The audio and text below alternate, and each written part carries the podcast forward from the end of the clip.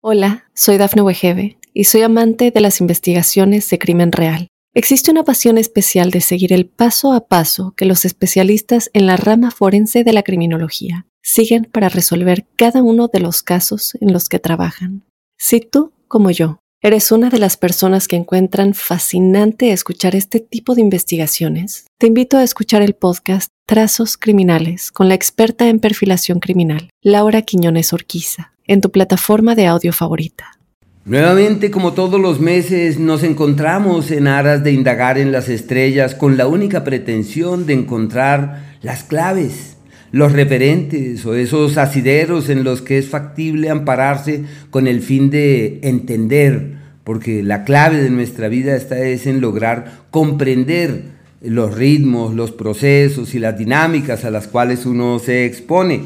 Y como viene esa frase conocida por todos, el conocimiento os hará libres. Cuando uno entiende, se libera. Cuando uno comprende, uno simple y llanamente puede pasar las páginas o, por el contrario, prepararse de la mejor manera ante esos acontecimientos. A continuación, vamos a elaborar dos tipos de análisis sobre las prioridades que se esbozan para este mes en un sentido colectivo. Y primero mm, vamos a revisar cuidadosamente los aspectos que son los ángulos manifiestos entre los planetas para este mes y sus alcances, pero también el paso de los planetas por los signos y las implicaciones que esto tiene para cada uno de nosotros. Les quiero contar, antes de abordar las infidencias de los aspectos, que este no es un mes de ángulos tan eh, tensos y disonantes como meses precedentes, en donde nos explayamos con excesivo vigor en esas complejidades de la humanidad, como ocurrió, por ejemplo, en el mes de marzo, en donde hubo ese ángulo tan complicado entre Neptuno y Marte.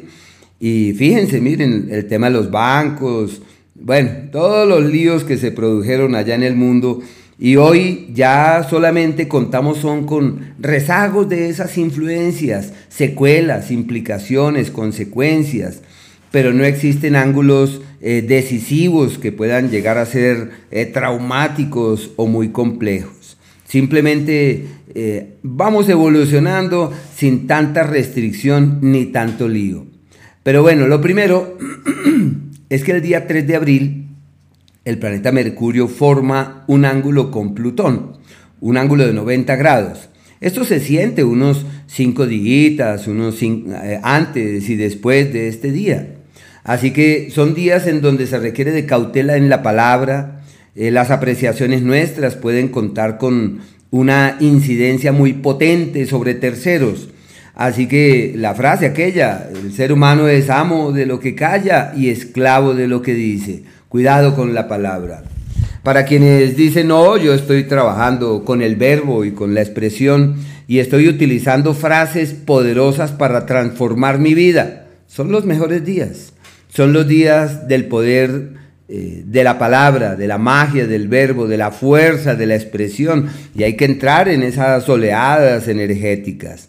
Eh, para quienes se dejan llevar por las obsesiones, deben estar pendientes porque ese es un ángulo eminentemente obsesivo. Y pensaría que hay que obsesionarse de la luz, de la conciencia, bueno, resonar en otras tonalidades. El planeta Quirón se junta con el Sol el día 3 también, y lo obvio se siente unos 5 o 7 días antes y después. Y esto nos habla de una capacidad de sanar, de restaurar, de resonar distinto, de fluir de una manera diferente, de alimentar otras dinámicas, pero todo aquello que nos impele a pasar las páginas de lo que ya no es decisivo. Así que hay que disponernos a realizar ese tipo de tareas y no quedarnos en la queja, ni en el dolor, porque muchas veces uno empieza a quejarse porque no llueve, porque llueve, porque vino, porque no vino, y nuestro cerebro no interpreta adecuadamente la queja. Él lo que genera son secreciones que pueden enfermarnos. Así que, bueno, son días especiales. Hay un ángulo manifiesto el día 10 entre Venus y Plutón, un ángulo armónico, un trígono que existe entre ese par.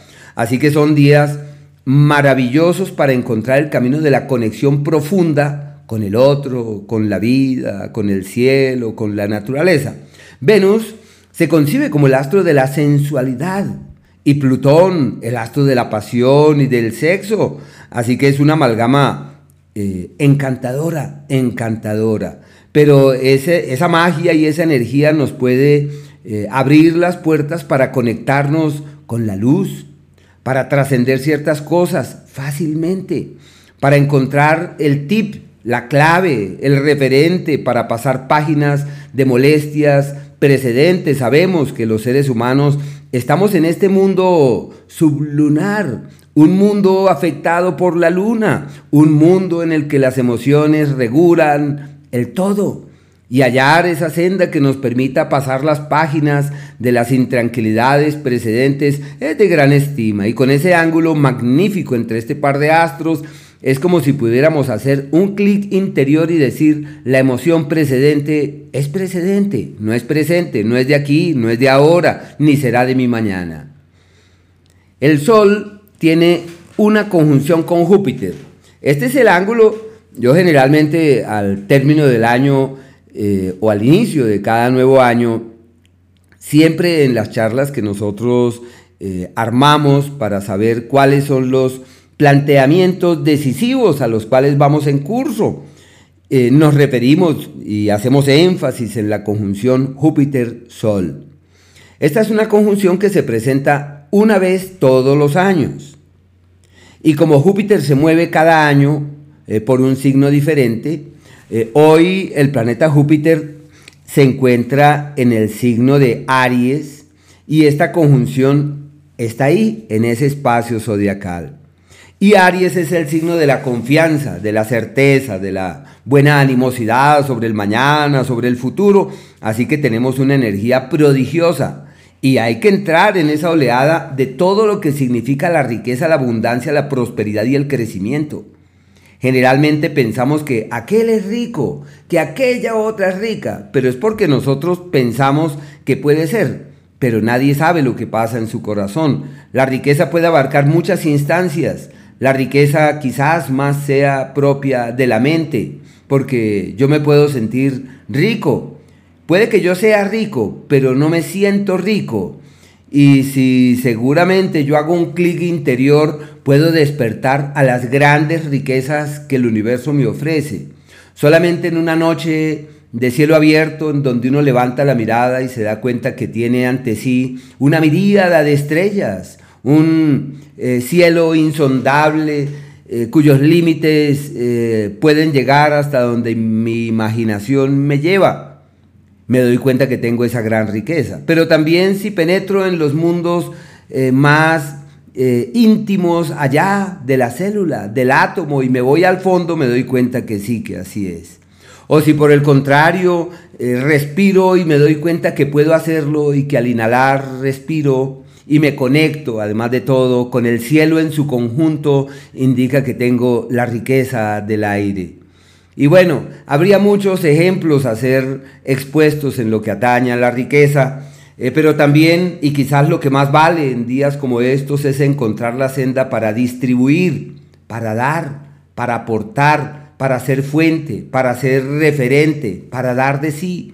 ¿Por qué? Porque son los días de la riqueza. Riqueza de la que somos fuente, riqueza a, hacer, a despertar a ella bueno, es el día 11 y el 12 de abril, pero claro, se siente cinco días eh, antes, cinco días después. Lo que emprendamos, lo que decidamos, el negocio, la empresa, la acción, la iniciativa, todo eso tiene futuro, todo eso tiene futuro.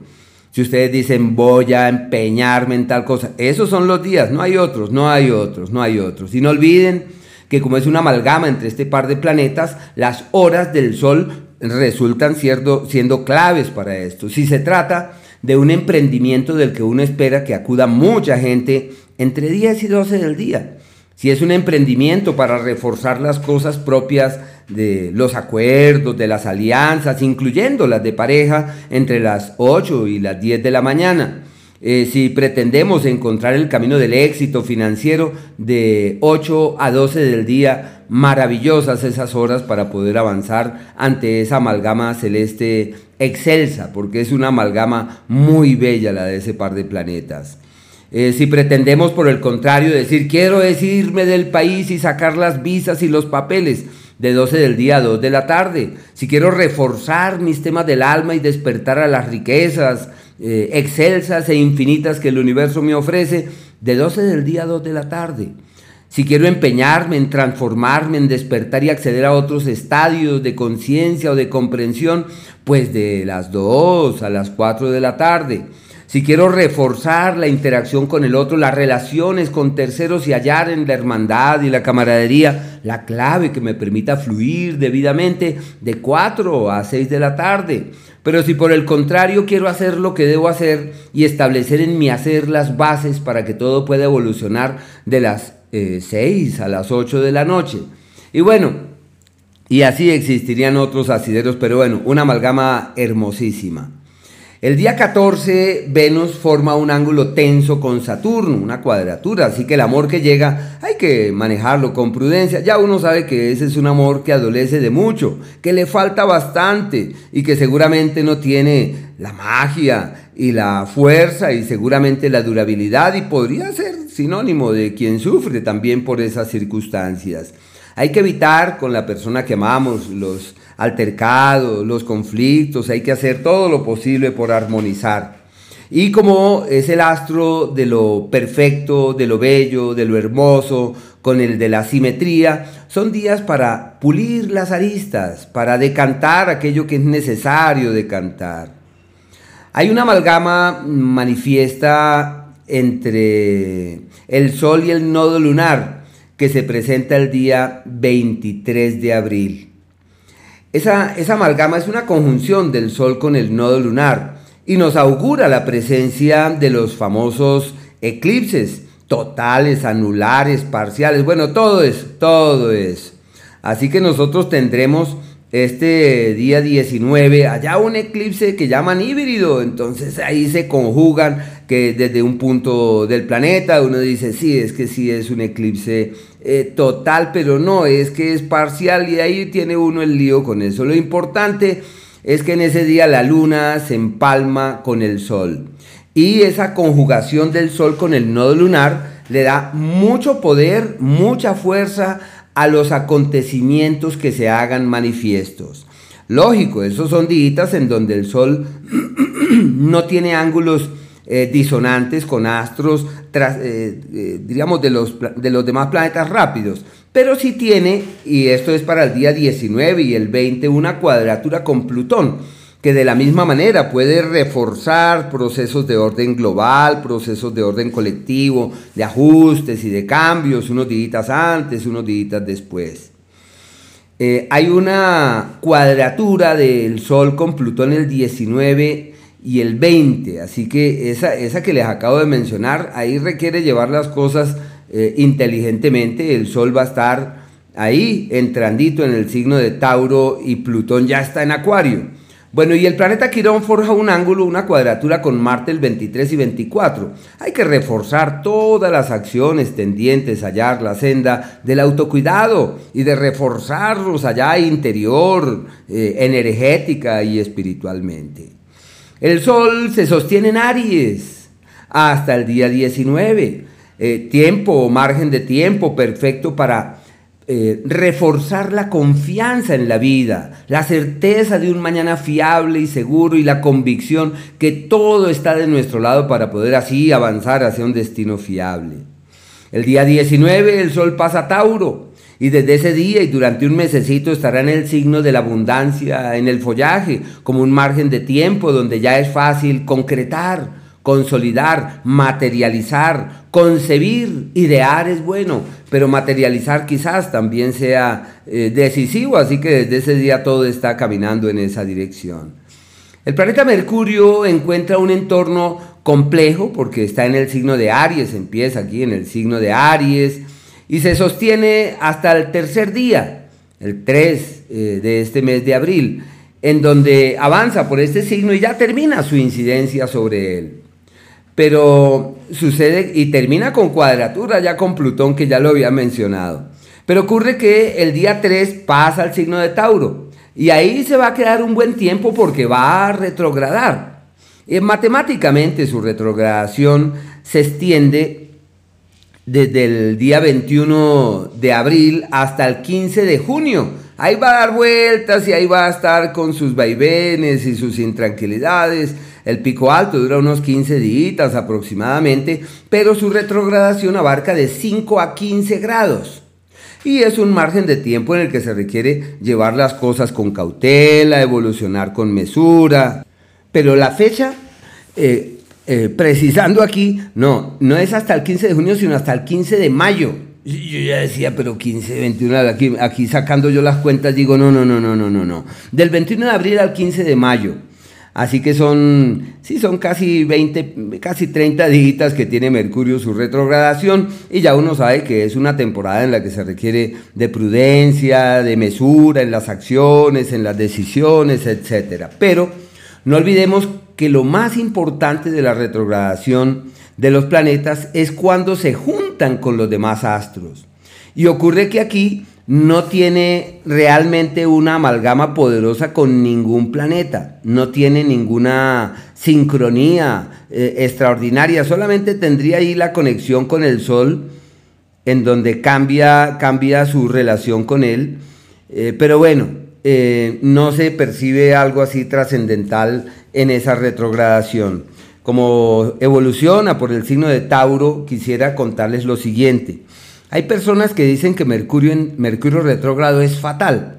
Eso es un eso se llama un sofisma de distracción, porque realmente para algunas personas Mercurio retrógrado es maravilloso. Y voy a colocarle los ejemplos. Los Leo tienen en su retrogradación el éxito, el logro, el mérito y la prosperidad de su lado. Quienes nacieron bajo el signo de Aries, Sagitario y Leo, les va divinamente desde el punto de vista financiero, divinamente. En cambio, los Capricornios están maravillosos para enamorarse, para rescatar la pasión, la sensualidad, la conexión profunda con el otro. Quienes sí tienen cosas por resolver son los Géminis, y los Libra, que sí Mercurio se avanza por un sector que les acarrea mucha, mucha turbulencia y mucha intranquilidad. El planeta Venus entra, eh, está en el signo de Tauro hasta el día 10 como un margen de tiempo eh, perfecto para hallar esa senda de la solidez, de la seguridad, de la fiabilidad, donde uno percibe que todo evoluciona bien, que todo camina mejor, que todo puede estar mejor, que como pensamos, especialmente en lo que significa seguridad y continuidad. Los romances que toman vida ahí son sólidos y pueden tener eh, una durabilidad, o los acuerdos. Ya desde el día 10 se refuerza el diálogo en el amor, la camaradería, y es más proclive a la hermandad y a esa expresión fraterna y hermanable para departir con el otro desde ese día.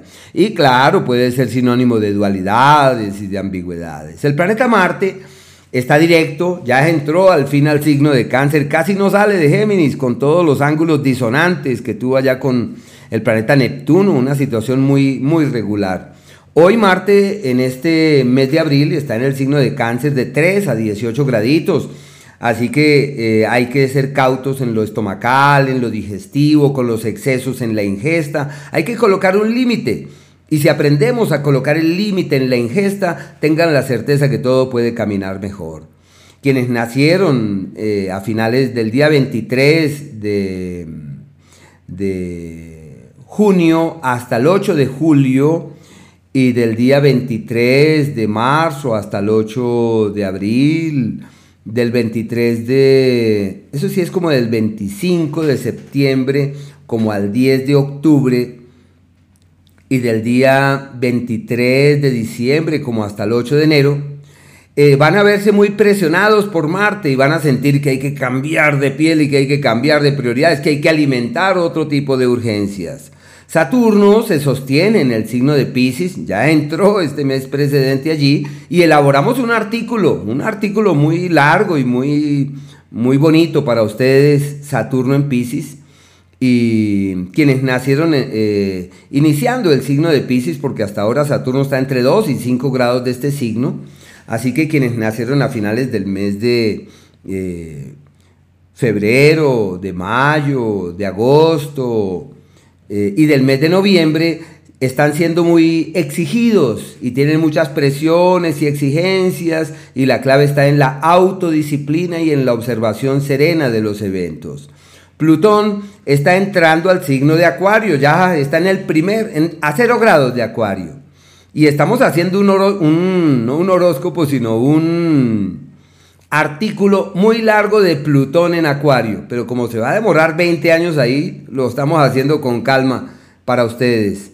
Bueno, eso es básicamente lo que se aprecia por lo pronto eh, de las cosas más significativas de estos astros. Así que bueno, pueden hacer clic en su signo o simplemente acudir a la página web en donde aparecen algunas descripciones para cada uno de los signos.